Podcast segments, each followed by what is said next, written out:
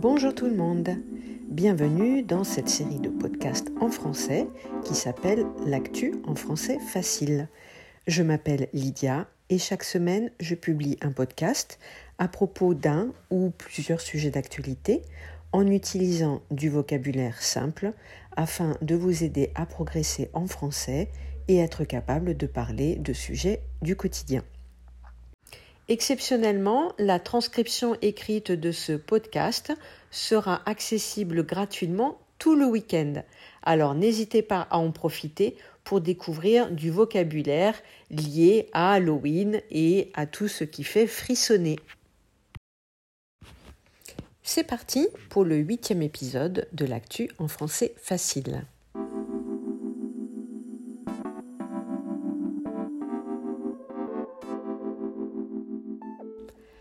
Halloween est une fête un peu controversée en France. Certains pensent que c'est une invasion de la culture américaine et que cette fête n'est pas la nôtre. D'autres pensent que c'est une chouette occasion de se déguiser et de s'amuser à une période un peu tristounette de l'année. Pourtant, les origines de cette fête, vieille de 2500 ans et plus proche de la France qu'il n'y paraît, puisqu'elle était célébrée en Écosse et en Irlande au moment de la fin d'année. Les Celtes pensaient que lors de la nuit de Samin, la frontière entre le monde des vivants et celui des morts était ouverte et que les esprits rendaient visite à leurs proches. Cette fête, qui a duré jusqu'au 5e siècle en Irlande, s'est progressivement perdue, mais les légendes et les traditions ont continué d'exister. Lorsque les Irlandais ont migré aux États-Unis au milieu du XIXe siècle, ils ont emporté avec eux leurs contes et leurs légendes qui deviendront le Halloween américain tel qu'on le connaît aujourd'hui. En France, Halloween prend quand même de l'ampleur au fur et à mesure des années et de plus en plus d'événements collectifs sont organisés, d'autant que cette fête tombe pendant les vacances de la Toussaint et qu'à cette période, les Français ont aussi une fête autour des morts.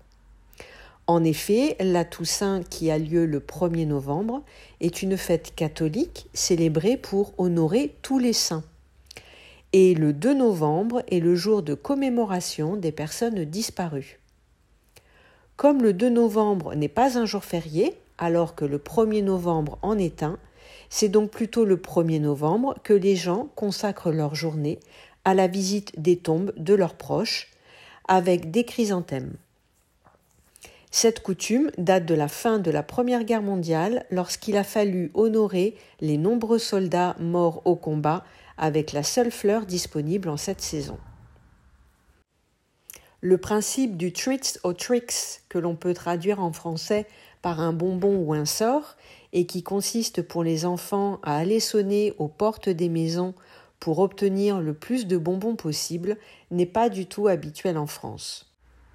Par contre, les municipalités organisent souvent des journées festives avec des ateliers de maquillage spéciaux, des concours de déguisement, des mini-spectacles de rue avec des sorcières, des zombies ou des ateliers de sculpture sur citrouille.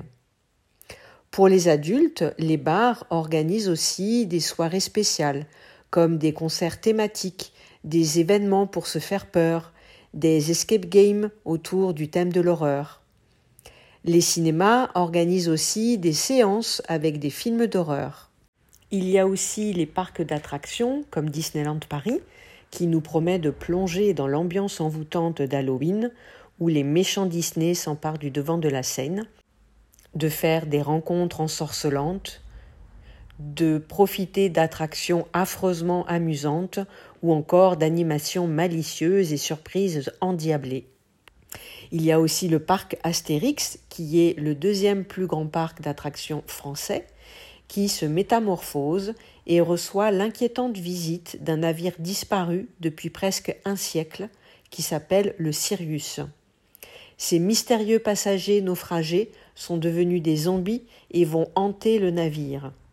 Il y aura aussi un buffet de l'horreur avec au menu une soupe de potiron au chaudron, des mini hot dogs en forme de doigts de sorcière, des pâtes noires à l'encre de sèche et en dessert la fontaine de chocolat ensanglanté ou encore des fondants asticots et pop-corn ensanglantés. Et pour rester dans une ambiance plus francophile, plusieurs châteaux français créent aussi des événements.